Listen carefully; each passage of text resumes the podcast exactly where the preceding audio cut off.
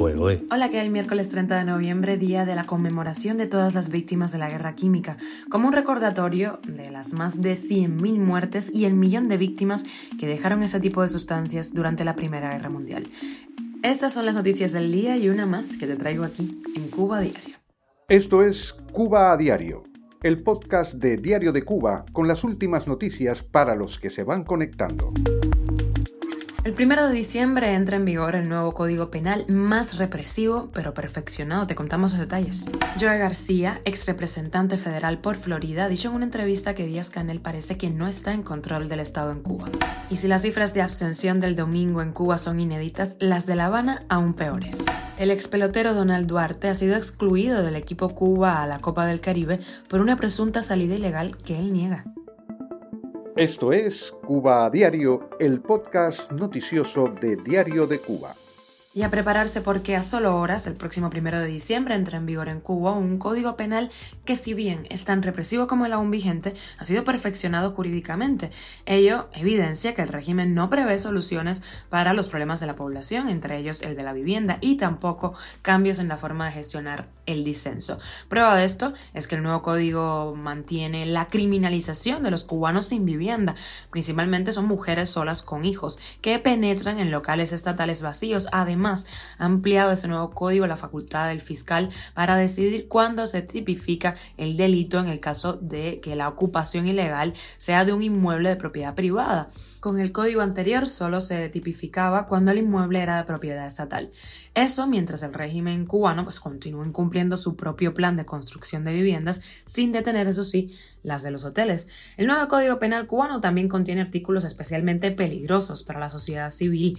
El 120, ejercicio arbitrario de derechos y o libertades constitucionales, y el 143, otros delitos contra la seguridad del Estado. Ambos prevén penas de entre 4 y 10 años de prisión y son de naturaleza plenamente política.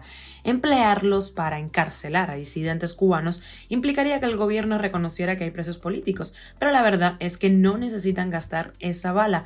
Antes de recurrir a la artillería pesada, cuenta con la figura delictiva de desórdenes públicos, perfeccionado en el artículo 263, que ha añadido nuevos incisos para acusar incluso a los cubanos que acudan a un ministerio o una institución para solicitar un diálogo o plantear una inquietud. Por otra parte, el artículo 23.5 del nuevo Código Penal establece que obran en legítima defensa quien impida, ojo, en forma adecuada un peligro o un daño inminente o actual a la paz pública o a los bienes o intereses sociales del Estado. Ojo porque este artículo del Código Penal puede servir al gobierno para perpetrar y legitimar más ejecuciones extrajudiciales durante protestas ciudadanas. Cuba a diario. Y Joe García, el ex representante federal por Florida en la Cámara de Representantes de origen cubano, que ha estado vendiendo en Estados Unidos la presunta apertura económica del régimen de Cuba y que se reunió con Díaz Canel, recordemos en octubre, en el Palacio de la Revolución, ofreció una entrevista a una radio en Miami y habló sobre la detención de familiares de presos políticos del 11J que iban a reunirse con funcionarios de la administración Biden que viajaban a La Habana para hablar sobre migración. Comentó que fue destructivo, todas las señales, dijo, apuntaban a que querían participar, iban en la dirección correcta y hacen ese tipo de cosas. Entonces, o no lo entienden o Díaz Canel no está en control verdadero del Estado en Cuba, aseguró.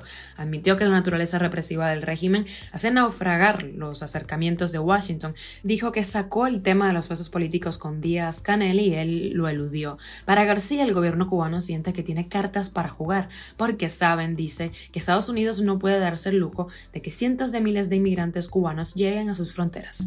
Las más recientes elecciones municipales realizadas el domingo 27 de noviembre en Cuba trascendieron como las de mayor abstención en 63 años de castrismo. Si las cifras de abstención en el país son inéditas, las de La Habana son aún peores. En la capital estaban inscritas más de, bueno, casi 2 millones de personas, 1.677.456 personas con derecho al voto, pero solo acudieron a las urnas poco más de 900.000 personas, lo que representa el 55% del total. Cuba a diario. Y el ex pelotero cubano Donald Duarte de Pinar del Río denunció que fue excluido del grupo técnico del equipo Cuba la Copa del Caribe por haber incurrido en una presunta salida ilegal del país y una riña. Ambas cosas son negadas por Duarte. ¿De qué me valió, dijo, jugar 18 años el béisbol en Cuba? ¿De qué me sirvió trabajar tan fuerte? Están alegando cosas en mi contra, realmente no lo merezco, no puedo admitirlo, voy a pedir la baja del Inder, anunció el ex pelotero. Y con la extra viajamos a Miami, los artistas plásticos cubanoamericanos Antonia Wright y Rubén Millares hicieron una escultura basada en la canción Patria y Vida, el himno de las protestas pacíficas del 11 de julio, para presentarla en la Semana del Arte de Miami. Esto es Cuba a Diario, el podcast noticioso de Diario de Cuba, dirigido por Wendy Lascano y producido por Raiza Fernández. Gracias por informarte con nosotros. Recuerda que estamos contigo de lunes a viernes y nos puedes encontrar en Spotify, Apple Podcast y Google Podcast, SoundCloud, Telegram y síguenos en nuestras redes sociales. Yo soy Wendy Lascano y que tengas un feliz miércoles.